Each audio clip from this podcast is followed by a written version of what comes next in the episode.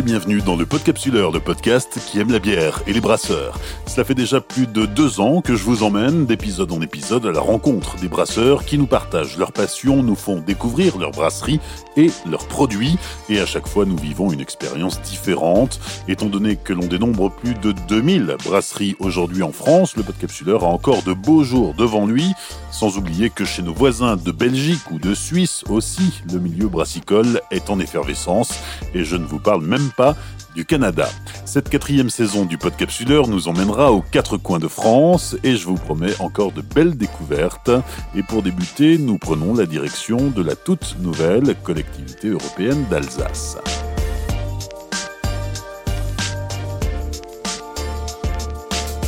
Saison 4, épisode 1, Édouard Hague et Sébastien Reutenauer, brasserie Météor à Orfelden.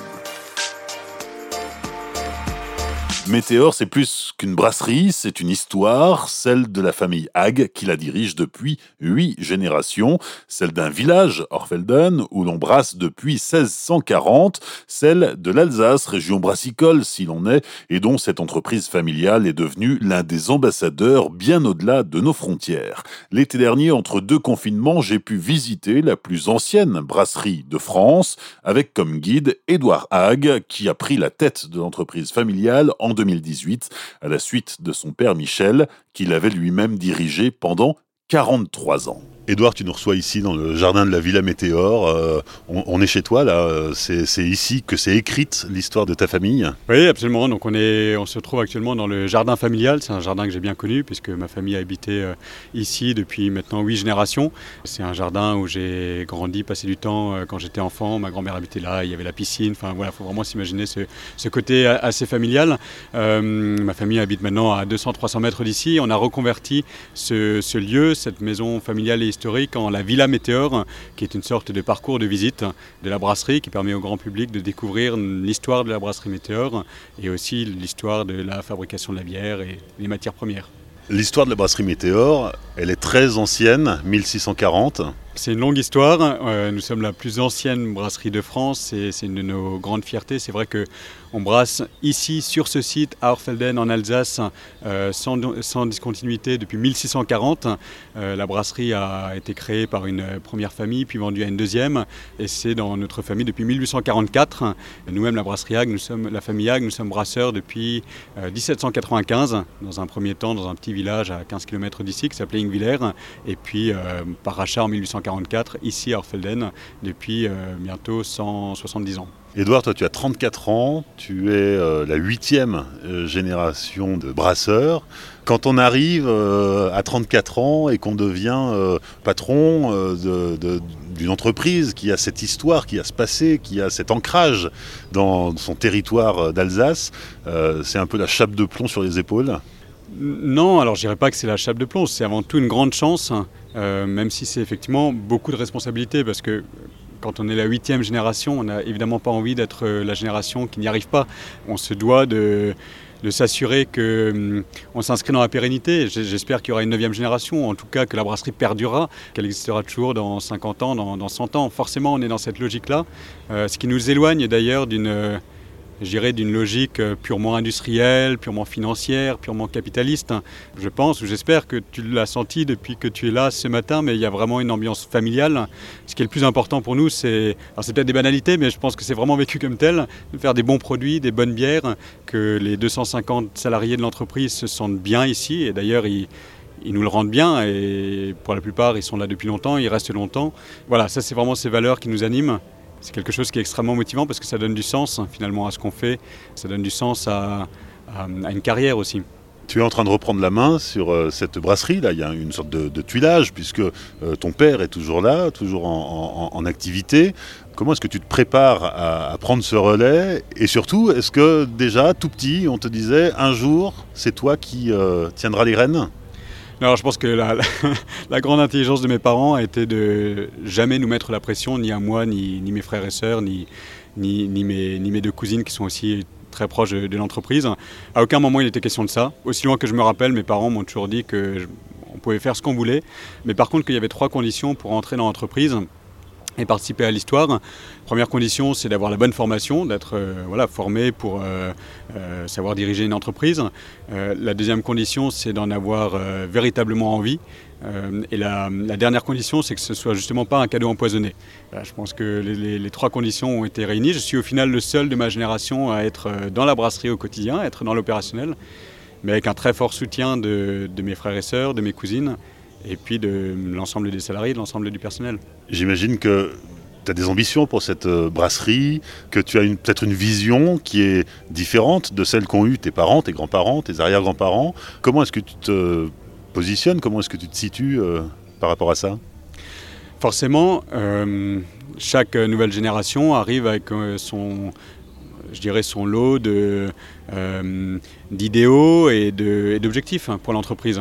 Euh, déjà, ces dernières années, on a fait pas mal de changements, euh, tout en restant dans une forme de continuité. C'est ça qui est intéressant avec la brasserie Météor, c'est qu'on fait la révolution, mais tout en restant fidèle à, nos racines. Ce qu'il exprime d'ailleurs probablement le mieux, c'est qu'avec les hum, différentes équipes euh, marketing commerciales, euh, une des premières choses que j'ai engagées, c'est un changement de logo et, d'image dès 2015-2016. Euh, et ce logo, finalement, c'est juste la reprise du logo de 1925 quand on a décidé de s'appeler Brasserie Météor. Avant, on s'appelait Brasserie Hague du, nom de la famille. On a repris ce logo et on l'a restylisé. Ça apporte à la fois une grande touche de modernité et en même temps, ça montre bien l'ancrage dans notre tradition. Et c'est un peu cette logique qui nous anime. Évidemment, euh, ce qui est important aujourd'hui, c'est de faire des bières qui sont dans l'air du temps, mais en restant quand même fidèles à certaines recettes historiques, comme la Meteor Pils, euh, dont nous sommes très fiers parce que j'estime que les Pils, quand elles sont bien faites, sont des bières excellentes et qui conviennent à des moments, notamment on a soif, on cherche à se désaltérer, et qui sont des bonnes bières. Et à côté de ça, évidemment, on apporte aussi beaucoup de nouveautés. On fait de la fermentation haute, ce qui était complètement nouveau. Enfin, forcément, historiquement, on en a fait avant la révolution industrielle, mais en tout cas sur ces 100 dernières années, euh, on était vraiment uniquement centralisé sur la fermentation basse. Et ça, c'est aussi forcément un des apports d'aller vers des bières qui sont aussi plus complexes et, jouer justement sur toute la palette de possibilités en termes de, goût, même si on sait qu'elle est, qu'elle est extrêmement large. Et puis au-delà de ça, au-delà des produits, il y a aussi tout le système de valeurs, ce que j'ai hérité de mes parents et des générations précédentes, c'est évidemment la défense de l'entreprise et des emplois qui vont avec, puisqu'en Alsace, on a vu euh, des brasseries familiales fermer les unes après les autres, parfois être reprises par des grands groupes industriels, puis être fermées quelques années plus tard. Et hum, on a un tel sentiment de, fierté et d'appartenance avec la brasserie que la première démission, c'est rester indépendant parce qu'on sait bien que si cette brasserie devait être euh, vendue ou intégrée dans un, dans un grand groupe ou être reprise par des fonds ou par des financiers, ce serait forcément la mort du site, puis 250 emplois en, moins, euh, en plus dans une zone rurale, dans un village. Donc ça, c'est évidemment la première chose qui motive. Mais ma génération, elle rajoute forcément une couche supplémentaire qui est évidemment euh, la question écologique. En fait, depuis toujours, on fait un peu de l'écologie, mais sans le savoir. Déjà, mon grand-père était un passionné des économies d'énergie. On a juste, juste derrière nous, alors évidemment, les personnes qui nous écoutent ne peuvent pas le voir, mais il faut s'imaginer une grande machine à vapeur qui permettait de faire de la cogénération. Quand on fabriquait de la vapeur avec du charbon, à l'époque, on utilisait les excédents pour en faire de l'électricité. C'était de la cogénération, c'était de l'écologie sans le savoir. Un autre point, c'est que depuis toujours, on, vend de la bière en bouteille consignée. Euh, un truc euh, qui existait partout en France euh, jusqu'à il y a 40-50 ans. Heureusement, en Alsace, ça, perdure. C'est quelque chose qu'on cherche absolument à maintenir et puis à développer ailleurs en France parce qu'on a fait des études. C'est sensiblement plus intéressant en termes d'impact sur les gaz à effet de serre.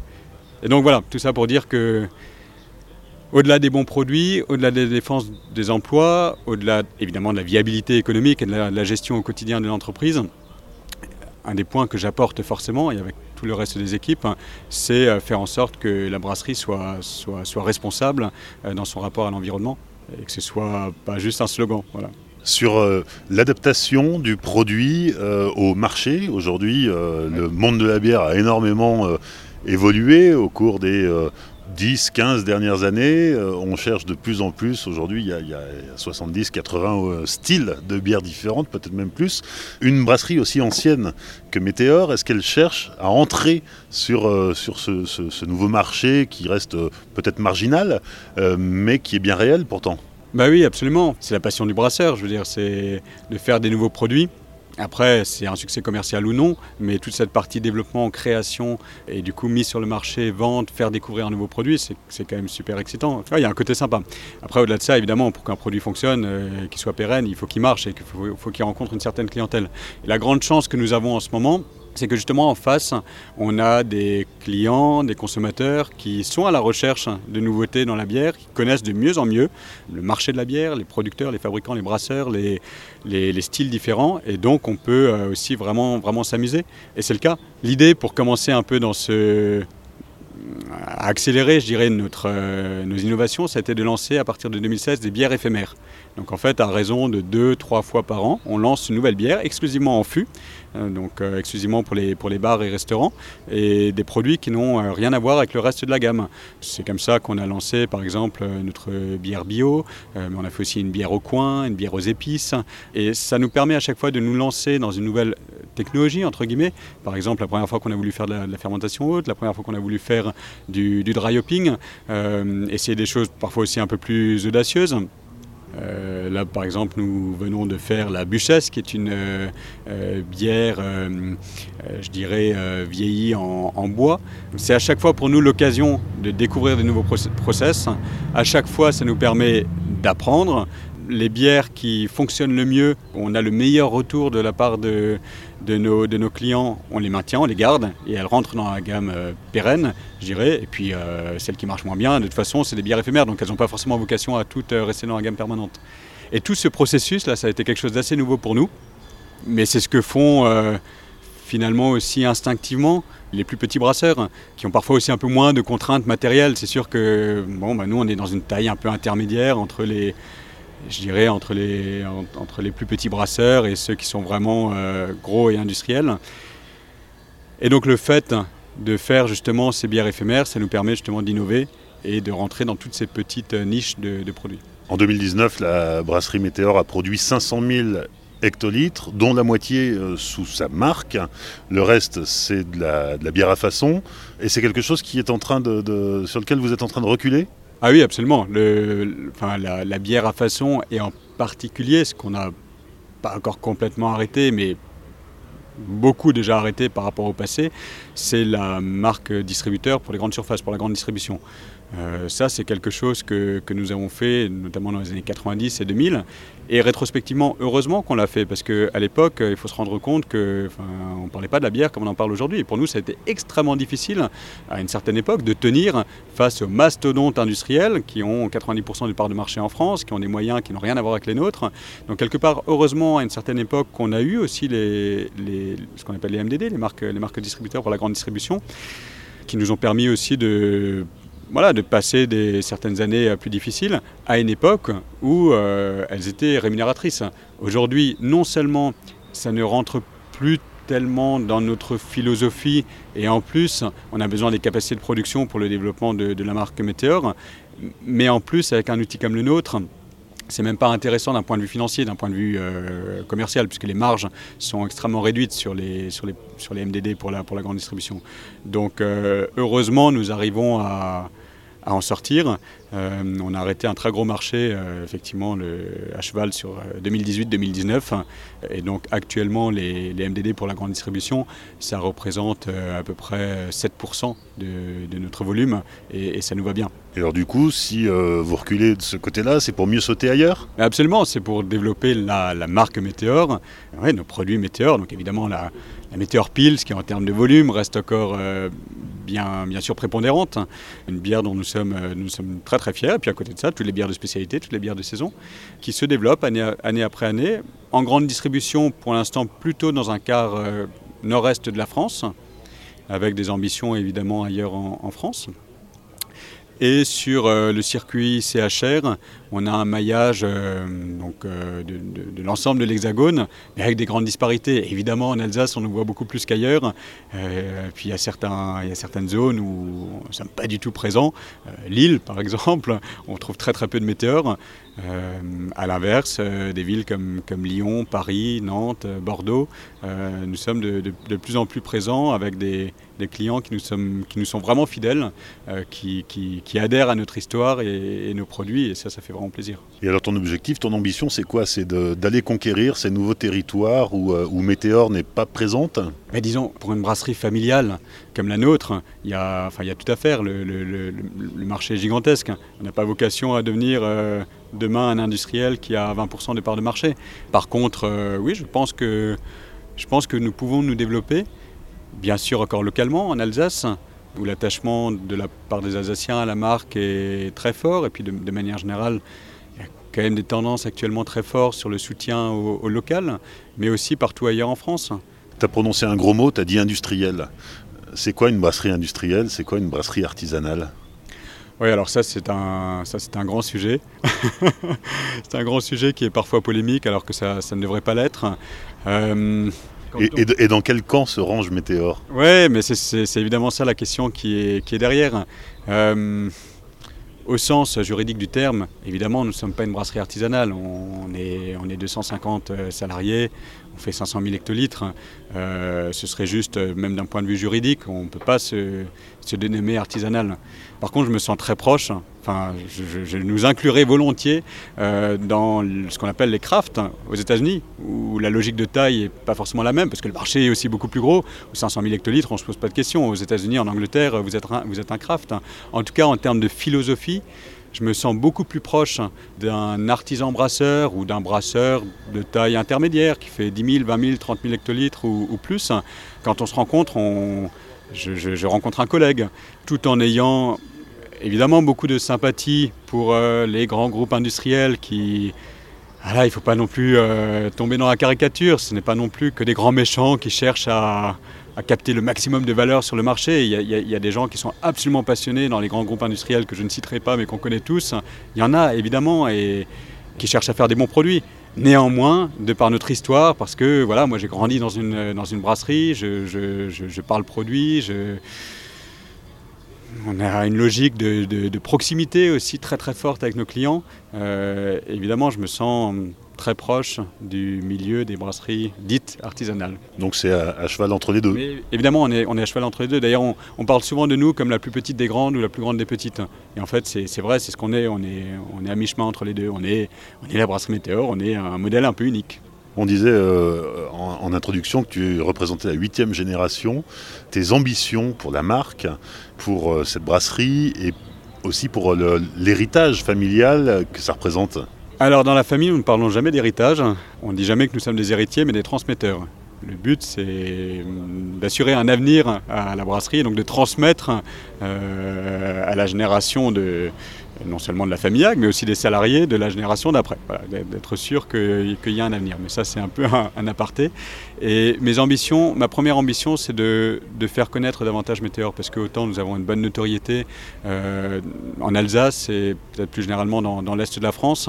On nous identifie bien, on comprend bien qui nous sommes, une entreprise historique, familiale.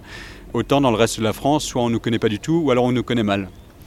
Et si déjà dans les prochaines années, nous arrivons à à mieux nous faire connaître et mieux faire aussi connaître notre histoire notre positionnement qui est encore, comme tu le disais avant, qui est, unique, euh, ce serait déjà une grande satisfaction.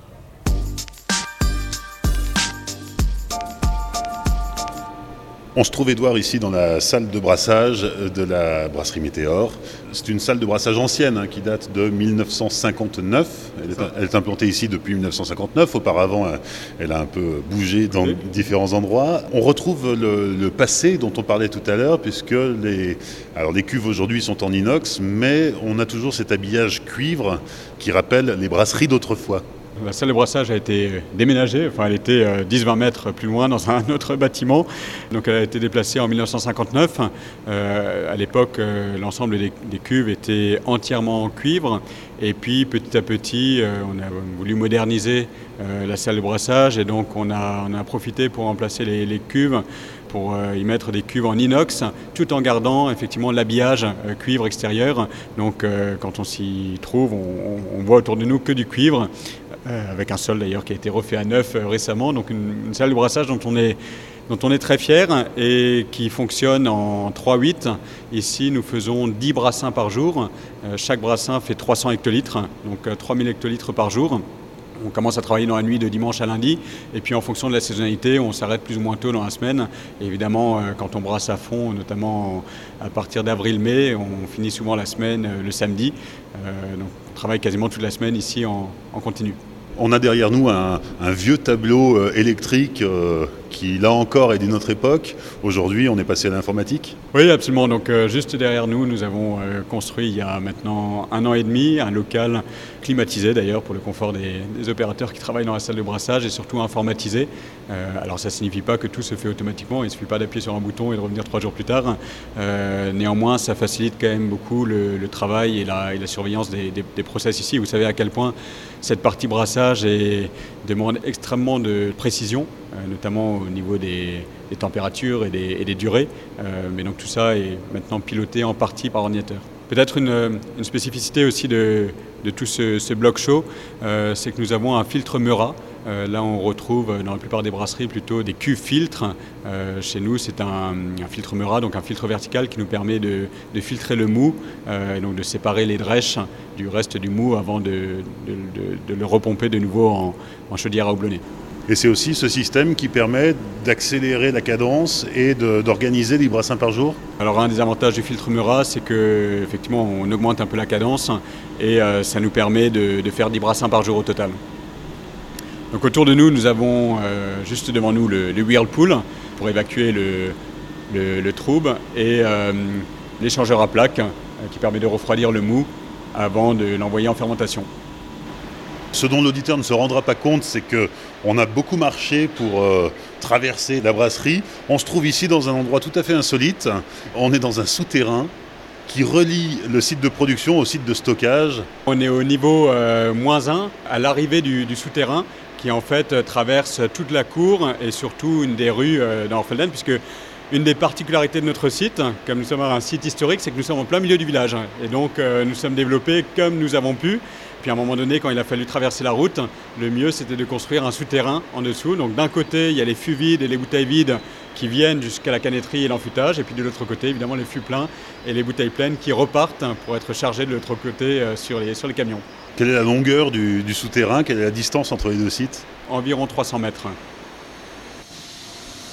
Edouard, on se retrouve euh, dans la, zone de conditionnement avec une enfuteuse de plusieurs euh, dizaines de mètres carrés de surface qui, euh, par des systèmes d'automatisation, de, robots, de bras mécanisés, va réceptionner les fûts vides, les retourner, les nettoyer, les remplir à nouveau et les reconditionner en, palettes pour l'expédition. C'est un investissement que nous avons fait en plusieurs phases en 2014 et 2016 pour remplacer un, équipement qui était un peu obsolète et surtout pour faire face à la croissance de nos ventes en fûts. Et donc ce système nous permet d'enfuter environ 350 euh, à 400 fûts par heure de 30 litres. On parle là de fûts consignés. C'est effectivement quelque chose qui est absolument indispensable en fait pour euh, faire face aux besoins et à notre croissance sur les fûts. C'est 70% de l'ensemble de la bière météore qui est vendue dans des contenants qui sont consignés, que ce soit le fût inox ou la bouteille consignée de 75 centilitres ou 33 centilitres. Et ça a vraiment du sens d'un point de vue environnemental. Nous avons d'ailleurs fait une étude avec l'ADEME qui, montre que l'impact sur les émissions de, gaz à effet de serre est de 79%. Donc ce n'est pas 5 ou 10%, c'est vraiment un levier euh, et c'est quelque chose dont, nous sommes fiers. Et la consigne en bouteille, justement, les consommateurs jouent le jeu. Quel est le, taux de retour et le, taux de perte Alors le taux de retour est excellent, notamment en Alsace, mais il n'y a quasiment plus qu'en Alsace que ce système existe. Le but du jeu maintenant, ça va être de réussir à le déployer euh, dans d'autres régions de France. Le taux de perte, c'est essentiellement les bouteilles qui cassent sur nos lignes au bout de 20 à 30 usages. Mais donc une même bouteille est réutilisée 20 à 30 fois. Et même en prenant en compte le fait qu'il faut ramener la bouteille à la brasserie, euh, qu'il faut la relaver, ce qui consomme aussi un peu d'énergie, le gain énergétique et donc sur les émissions de gaz à effet de serre est vraiment très important, 79%. Alors c'est sympa la brasserie Météor, mais c'est un peu fort boyard. Après être descendu dans les sous-sols, on grimpe en altitude. Là on est, euh, on est presque sur le toit de la brasserie, Edouard. Au-dessus des, TOD, donc les, tanks outdoor, euh, les fermenteurs si vous voulez, d'une capacité de 3000 hectolitres. Euh, nous avons euh, en fait deux possibilités pour euh, fermenter les bières. Pour les bières qui sont produites en plus grande quantité, nous utilisons ces, fermenteurs de 3000 hectolitres, ces, TOD. Et puis nous avons une salle de fermentation plus ancienne, mais que nous utilisons toujours et même presque de plus en plus, notamment pour toutes les bières de, de spécialité qui ont une capacité de 400 hectolitres. Alors je disais qu'on était sur les toits de la brasserie Météor, mais pas tout à fait, parce que le toit on le voit et surtout on aperçoit un nid de cigogne, donc on est bien en Alsace. Oui, absolument. On a un couple de cigognes. Euh, chaque année au printemps, elles, euh, elles reviennent. Et euh, effectivement, elles font un peu partie de la famille aussi. Ici, une autre salle de fermentation avec des volumes beaucoup plus petits et dans un système beaucoup plus ancien Voilà, c'est un système plus ancien. Donc, ce sont des cuves à fond plat de 400 hectolitres chacune. Donc, on l'utilise surtout pour les bières de spécialité, les bières que nous faisons en volume forcément plus, plus faible. On a 8000 hectolitres de capacité de fermentation. Euh, dans, cette, euh, dans cette cave, euh, mais qui nous sont quand même bien utiles, notamment pour faire des lots plus petits. Alors effectivement, comme je te disais à l'instant, c'est un système plus ancien, donc il faut les nettoyer à la main, il faut que quelqu'un puisse rentrer dedans. Donc ça veut dire qu'évidemment il faut chasser tout le CO2 avant de faire rentrer la personne qui, les nettoie. Donc il faut qu'on soit extrêmement vigilant à tous les risques de contamination, d'oxygène, d'oxydation évidemment. Mais malgré tout, ça, ça fonctionne. On vient de refaire d'ailleurs tout le revêtement euh, récemment parce que ce n'est pas du tout une, cave que nous allons réformer dans les années qui viennent. Edouard, là on se trouve dans la salle des projets. Alors c'est euh, ouais, avant d'être la salle des projets, c'est surtout la, cave de garde. Euh, donc la cave de garde qui est juste devant nous avec la bière qui est maintenue à quasiment 0 degré. mais c'est vrai qu'il y a une partie de cette salle qu'on va réutiliser. On a plusieurs projets. On va installer ici une levurerie, une centrifugeuse. Euh, nous sommes devant euh, un Hopgun, mais euh, nous attendons avec impatience le deuxième Hopgun qui va arriver d'ici à la fin de l'année, en décembre de cette année. Alors Hopgun, pour les non-initiés Alors exact, donc le, le Hopgun qui, se, qui ne se traduit pas en français, qui est un instrument qui nous permet en fait de faire du du dry hopping ou plus, exactement du houblonnage à froid, euh, c'est-à-dire toutes ces bières comme les IPA où en fait en fin de maturation ou pendant la maturation on rajoute du houblon non pas dans le bloc chaud, non pas en, salle de brassage, euh, mais à froid pour garder toutes les huiles essentielles qui sont naturellement présentes dans le houblon et donc qui se lient euh, parfaitement à la, bière à ce moment-là, alors que quand on met le houblon en salle de brassage, il y a une grande partie de ces huiles essentielles très volatiles qui partent avec la vapeur au moment de l'ébullition. D'autres projets? Plein d'autres projets, mais tu reviendras l'année prochaine.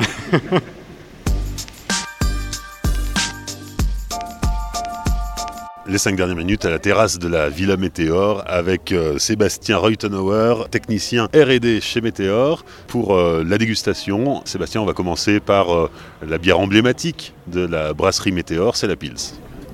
Donc la Pils de Météor, c'est une recette qui date du début des années 1900 qu'on a toujours euh, secrètement et fièrement euh, gardé. C'est la bière la plus populaire euh, en Alsace.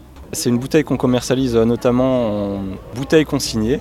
Pour moi, la, Pils 175 consignée est la meilleure bière dans le sens où on la pasteurise pas volontairement. Donc on a une date limite qui est un peu plus courte, mais c'est un choix gustatif qu'on a fait à la brasserie de ne pas pasteuriser ce, cette bière euh, dans ce format-là. Il y a très peu de brasseries en France qui euh, se risquent à faire de la pils. Pourquoi? Parce que faire de la fermentation basse, c'est euh, quand même plus compliqué que de la haute. Le, procédé de fabrication est, plus complexe, que ce soit en salle à brasser, où on a un mélange de céréales qui nécessite des cuves particulières. On a une proportion de grains non maltais qui nécessite une trempe et euh, donc euh, c'est une bière qui est brassée, on va dire, euh, à la méthode allemande. Donc quand on fait une bière qui incorpore une proportion de, grains non maltais, on est obligé de, faire des paliers spécifiques en fait pour ce grain. Ça nécessite de faire ce qu'on appelle une trempe parallèlement à notre empattage euh, classique avec les paliers euh, standards qu'appliquent tous les microbrasseurs. On va appliquer des paliers euh, de transformation spécifiques au grain qu'on va ensuite réincorporer en fait dans, la maïche et c'est ça qui va faire les sauts de palier en fait entre le palier de sucre fermenticible et le palier de sucre non fermenticible. Donc la trempe, en gros, c'est ça, parce que le, le grain qu'on utilise nécessite des températures de chauffe plus élevées pour être euh, liquéfié. Et c'est ça qui nécessite une cuve supplémentaire. Donc on est sur un brassage à, à 4 vaisseaux, à 4 cuves, alors qu'une brasserie classique tournera généralement sur 3 cuves. Ensuite, la fermentation, ce qui est indispensable, c'est de la mener euh, bien fraîche, enfin donc froide, on est aux alentours de 10 degrés. Derrière, euh, la fermentation basse, elle, produit un, dérivé euh, qui, s'appelle le diacétyl, qui peut être associé à un faux goût si, trop présent en fait dans la bière. Et dans ce sens-là, c'est un paramètre qu'on va vachement suivre sur les bières de fermentation basse et qui est beaucoup plus négligeable en fait sur une fermentation haute. Quand tu dis que le process est plus long, quel est le temps euh, supplémentaire nécessaire? Bah, Une fermentation basse, il euh, faut compter généralement entre 7 et 8 jours euh, de fermentation primaire. Derrière, on essaye de faire une, garde minimale de, 7 à 10 jours.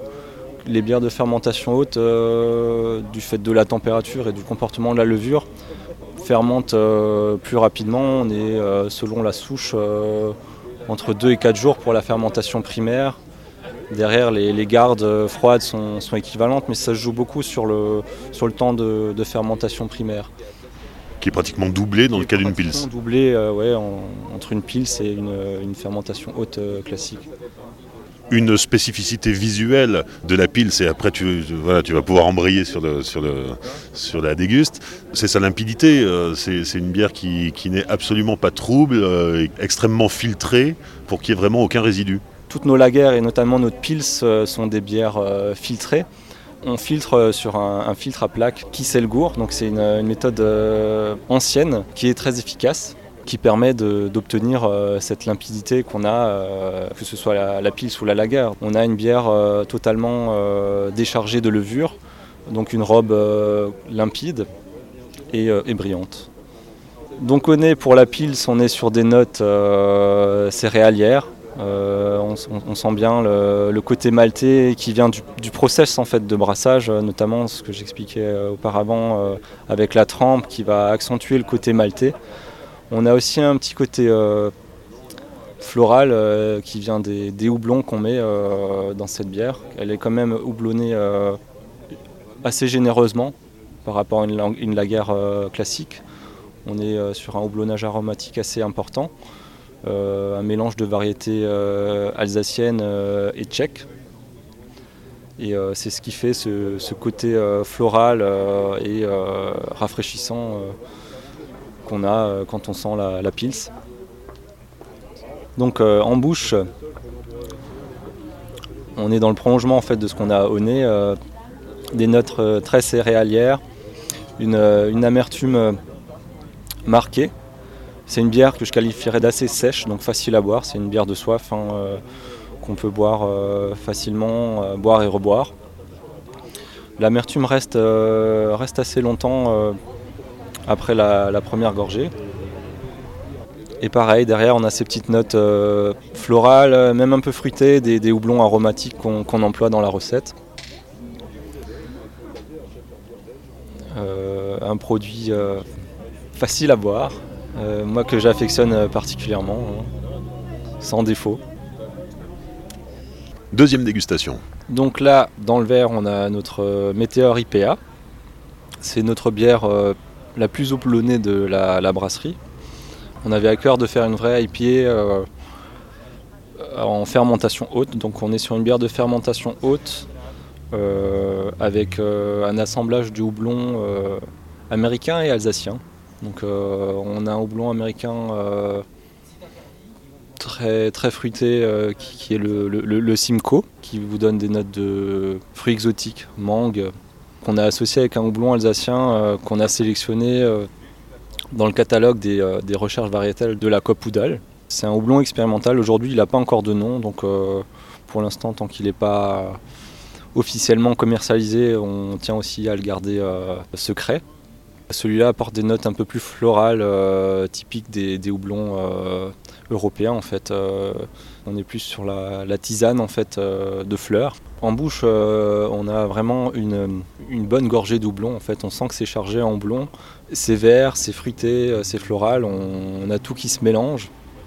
L'amertume qui est bien présente elle est bien fondue quand même dans le produit parce qu'on a volontairement fait une, une IPA consensuelle en fait qui est pas trop sèche. En données techniques, on est dans les 40 IBU pour l'amertume de cette bière. Donc on est dans la moyenne pour une IPA, mais euh, elle est contrebalancée en fait par le, malté de la bière et par le, process qu'on a mis en œuvre pour la rendre un peu, plus moelleuse. Esthétiquement, on est sur une bière euh, dorée, euh, blonde dorée. C'est une bière qu'on filtre pas. À l'inverse de la pils, elle n'est pas limpide. On a un léger voile qui contribue à son, côté craft, bière artisanale dans une maison aussi ancienne et, implantée que Météor, c'est quelque chose d'assez novateur en fait. Totalement. Alors euh, le développement de la l'IPA a été assez complexe. Bon, avant de, se lancer dans le développement de l'IPA, on avait déjà fait des, expérimenté des fermentations hautes et on avait expérimenté des, bières dry Là, on a fait le, mélange des deux parce qu'avant, on dry des fermentations basses et on, on, commençait à produire de la fermentation haute. Là, on a, on associé les deux. Oui, c'est totalement novateur et ça change euh, pas mal euh, les habitudes de consommation, notamment des, gens locaux qui étaient vraiment habitués à leur lager, leur pils. Euh, là, on vient avec un produit plus amer, plus goûtu. Mais au final, moi, je suis assez surpris, notamment à la brasserie.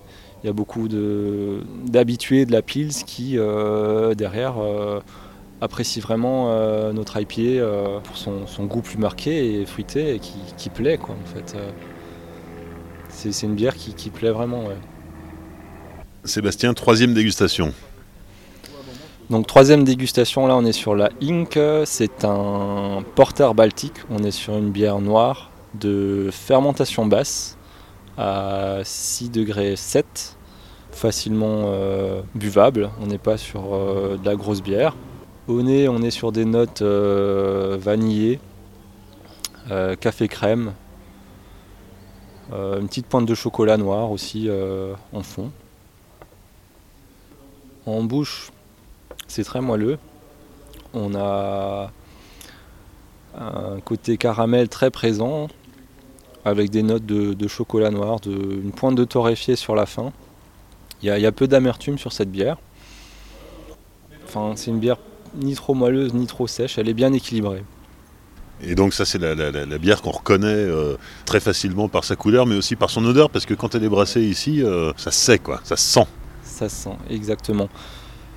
Donc cette bière effectivement qui est composée de, de 4 maltes euh, dont 3 spéciaux, des maltes tout rayés à, fort degré et même torréfiés, euh, donne vraiment une odeur de café et de chocolat noir et quand elle est brassée euh, sur place euh, à la brasserie, on, le sait parce qu'on a ces effluves de, café froid dans la cour. vraiment un produit très clivant par rapport au reste de la, de la gamme. On est sur quelque chose de, complètement différent à, l'opposé d'une pils traditionnelle, mais qui est toutefois bien apprécié et très très consommable. Chez Météor, on est dans une brasserie qui est très ancrée dans sa tradition, euh, euh, avec des produits euh, plutôt classiques, mais en même temps, une brasserie qui se veut moderne, innovante et qui cherche à, créer de nouvelles recettes, à proposer de nouveaux produits, avec par exemple deux bières éphémères par an pour surprendre un peu le, public. Exactement, alors c'est un virage que la brasserie a, choisi un peu de. Enfin, a enclenché maintenant il y a quelques années, et notamment avec l'arrivée d'Edouard Hague à la tête de redonner une, image un peu plus jeune à la brasserie, plus, dynamique, plus versatile. Effectivement, on propose euh, à ce jour euh, deux bières éphémères euh, à l'année. C'est des bières qu'on va faire en, one shot, donc qu'on va commercialiser et derrière il y a un lot ou deux qui vont être mis sur le marché et derrière la bière passe aux oubliettes. On a vraiment le carte blanche on regarde un peu ce qui se fait sur le marché et, euh, on tient aussi euh, compte de, ce qui pourrait nous plaire à nous et de ce qu'on voudrait euh, transmettre à notre public de consommateurs. Donc on a déjà fait pas mal de, bières diverses et variées, que ce soit de la fermentation haute, basse, mais on a aussi fait des bières aromatisées à différentes épices. Une bière au poivre, une bière aux feuilles de cassis déjà, des bières aux fruits aussi, et très récemment, la dernière bière éphémère, c'était une bière maturée sur copeaux de, chêne, donc un, assemblage de copeaux de chêne français qui ajoute vraiment une complexité à la bière.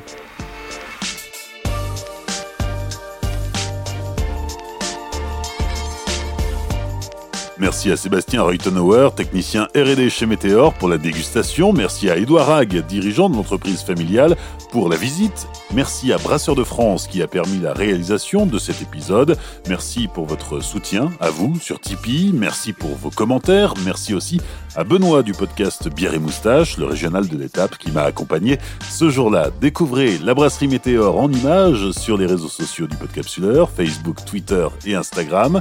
Dans 15 jours, nouvelle destination. Nous irons dans le département de la Loire. D'ici là, souvenez-vous, l'abus d'alcool est dangereux pour la santé, alors savourez, mais sans forcer.